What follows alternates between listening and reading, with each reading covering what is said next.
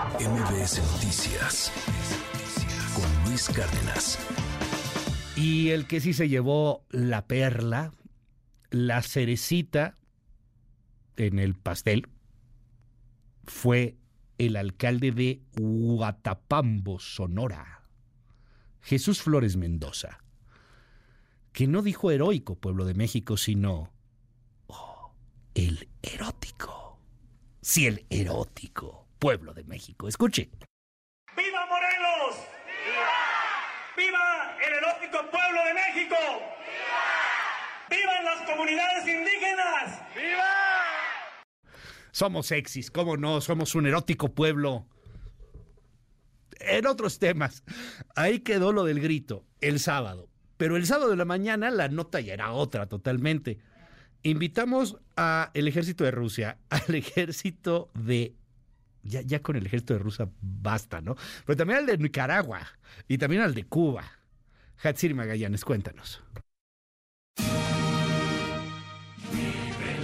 Gracias Luis, buenos días. El sábado 16 de septiembre los contingentes de las Secretarías de la Defensa Nacional, Marina y Guardia Nacional desfilaron por el Zócalo Capitalino y calles aledañas para que en punto de las 10 de la mañana diera inicio el desfile cívico-militar, esto con motivo del 213 aniversario del inicio de la independencia nacional. El presidente Andrés Manuel López Obrador, quien estuvo acompañado de su esposa Beatriz Gutiérrez Müller e integrantes del gabinete legal y empleado, encabezó la conmemoración de los 200 años del heroico colegio militar.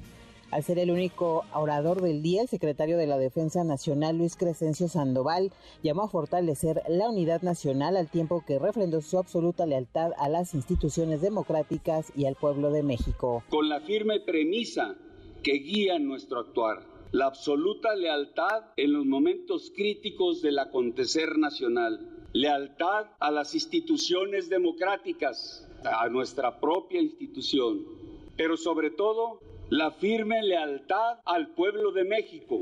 Desde el Zócalo Capitalino, Sandoval aprovechó para agradecer también la confianza del presidente López Obrador, que ha depositado en las Fuerzas Armadas y también en la Guardia Nacional. Por poco más de dos horas se vio desfilar a los contingentes de las Secretarías de la Defensa Nacional, Marina y Guardia Nacional, además de las 19 delegaciones extranjeras. Participaron integrantes de la Fuerza Aérea Mexicana con un despliegue de sus aeronaves y cadetes del heroico Colegio Militar, quienes realizaron la más grande salva de fusilería que se haya realizado con 1.500 participantes. Al concluir el recorrido, el general Ricardo Treviño, pues comandante de la columna del desfile, ofreció un informe de la parada militar donde reportó sin novedad. Presidente de la República y comandante supremo de las Fuerzas Armadas, le informo a usted que desfilaron ante el pueblo de México 33 banderas de guerra, 13.805 integrantes del Ejército, Fuerza Aérea, Armada y Guardia Nacional, 19 delegaciones extranjeras, 94 charros y civiles, 455 vehículos terrestres, 85 aeronaves, 10 embarcaciones, 434 caballos, 157 canes y 36 águilas y halcones, concluyéndose el desfile sin novedad. La información que tenemos, buenos días.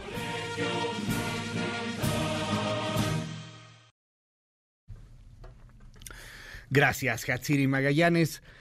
A ver, y hubo reacciones. Por supuesto que vinieron las reacciones. Primero, Salomón Chertorivsky de MC dijo Mientras el ejército ruso invade un país soberano, nuestro gobierno los invita a ser partícipes del desfile de nuestra fiesta patria. Una vergüenza. Xochitl Calves, la candidata de la oposición, no invitó a los representantes del Poder Legislativo y Judicial, pero sí a militares de gobiernos autoritarios ya dejó claro que sus amigos son los dictadores, no los demócratas. Sueño que en el desfile de la independencia del 2025 esté un contingente de Ucrania y no uno de Rusia ni de Nicaragua. Los contingentes extranjeros deben ser digna compañía de nuestras Fuerzas Armadas, dijo Xochil Gálvez en sus redes sociales. Erra Chabot, te mando un gran abrazo. ¿Cómo lees todo esto, Erra? Buen día.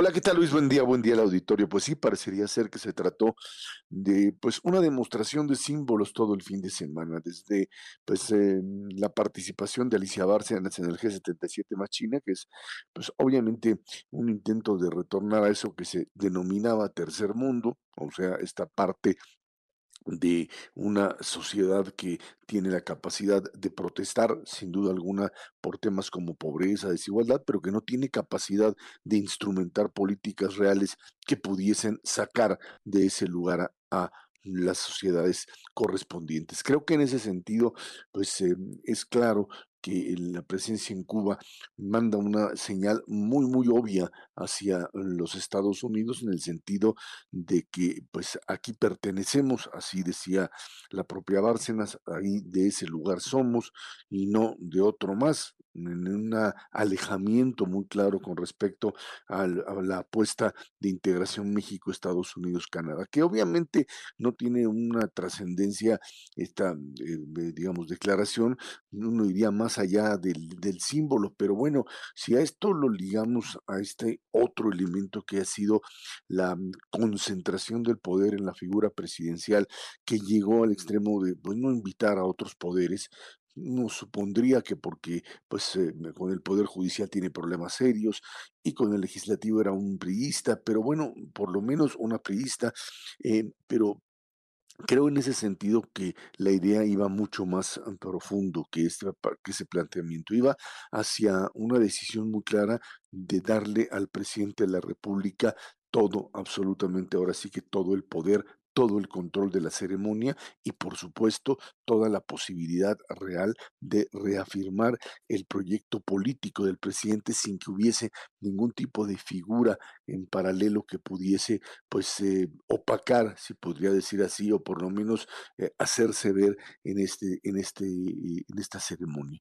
Un eh, fin de semana sin duda alguna de símbolos que pues hablan incluso de este concepto disque de neutralidad mexicana más encaminado a una posición, digamos, de eh, em, eh, ser parte, insisto, de países que de una u otra manera, o de más bien de gobiernos que de una u otra manera se alejan o enfrentan a la posición que llaman dominante de las grandes potencias. Ese viejo discurso del echeverrismo de los años 70 vuelve a tomar pues eh, fuerza cuando pues se invita finalmente a desfilar a, a ejércitos de gobierno o a, contingentes de ejércitos de gobiernos cuya, eh, digamos, identificación con lo que podríamos llamar un modelo de democracia liberal representativa están totalmente alejados. Y por eso, pues ahí la presencia de Rusia, que además tiene el eh, agravante, digamos,